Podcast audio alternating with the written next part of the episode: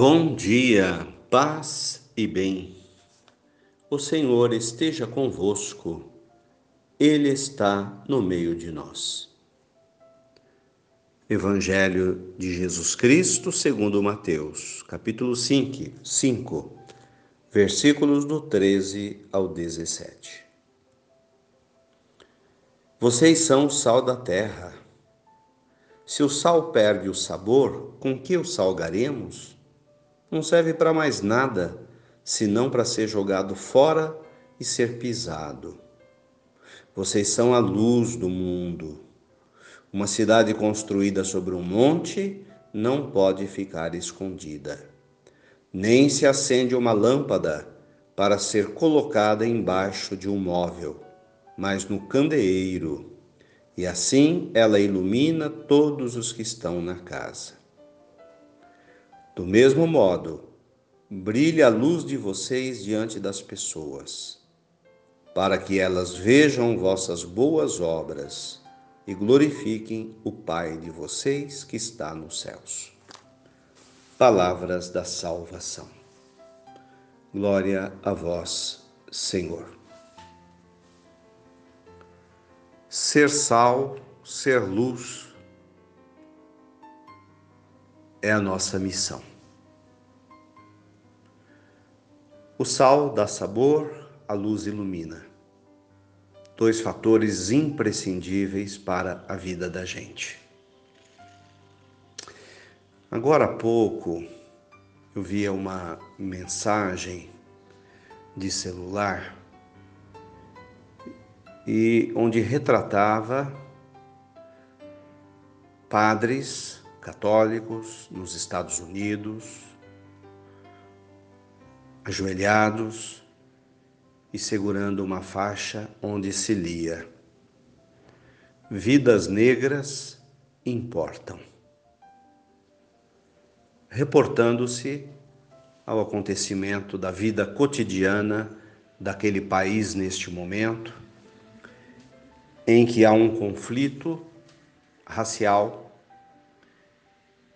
e, portanto, padres, membros da igreja, também posicionando-se a favor da vida dos negros no contexto daquele país, desse problema tão sério que é a questão do racismo, a respeito do qual o Papa Francisco esses dias referia-se dizendo: racismo é pecado com certeza. Por que, que é pecado? Porque somos todos filhos do mesmo Pai. Somos filhos de Deus. E qualquer exclusão de pessoas, seja por motivo de, de cor da pele, de raça, de religião, de poder aquisitivo, etc., é um pecado. É preciso aprender a conviver como irmãos com todas as pessoas. Então eu penso que o papel do cristão na sociedade é iluminar e marcar presença. E marcar presença nos momentos necessários. Qual é o momento necessário? É hoje, é no aqui e é no agora. O primeiro século da era cristã foi marcado pela perseguição do Império Romano e da religião judaica contra os cristãos. O que fez com que todos os apóstolos fossem perseguidos, presos e mortos. E todas as lideranças passavam pelo mesmo caminho a morte, o sangue até que o cristianismo fosse implantado. Muitas pessoas perderam as suas vidas. Mas eles não podiam deixar de ser sal da terra e luz do mundo. Eu fico olhando para a gente, para a nossa comunidade, onde no sábado, a pastoral da criança acolhia famílias carentes, atendidas pela pastoral, e recebendo alimentos. E achei interessante, eu perguntava para eles onde vocês têm conseguido tanta doação de cestas básicas inteiras esse mês, o mês passado, no próximo mês. Eu falei, qual empresa que está bancando isso? Quem é a pessoa que de, que de poder aquisitivo que está oferecendo é, essa quantidade enorme de cestas básicas? Eles disseram, não, somos nós mesmos da pastoral.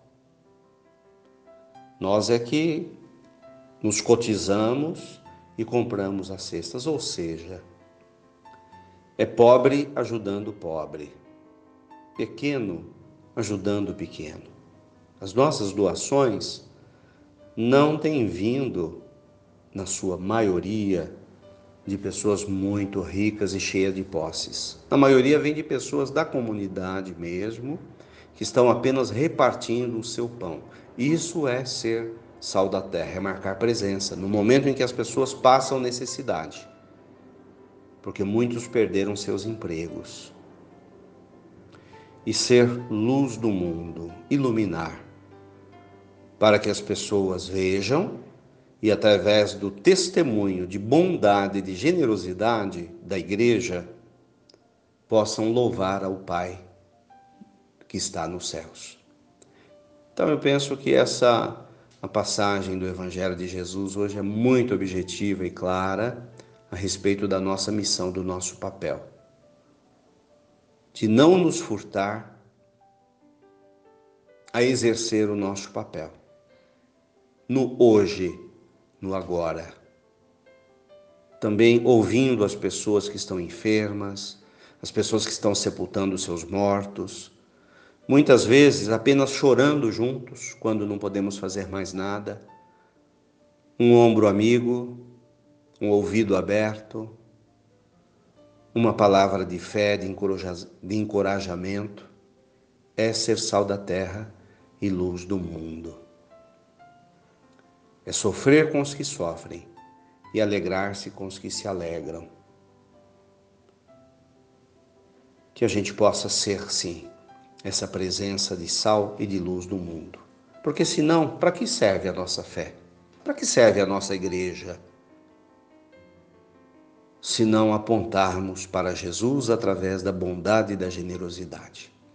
Louvado seja nosso Senhor Jesus Cristo, para sempre seja louvado. Nossa Senhora, Mãe da Igreja, tão generosa, seja nossa intercessora e guia. Ave Maria, cheia de graças, o Senhor é convosco. Bendita sois vós entre as mulheres, bendito é o fruto do vosso ventre, Jesus. Santa Maria, Mãe de Deus, rogai por nós, pecadores, agora e na hora de nossa morte. Amém. Nossa Senhora, Mãe da Igreja, rogai por nós. Mantenhamos acesa a chama da nossa fé. Tenham um bom dia, fiquem com Deus, paz e bem. Abraço fraterno.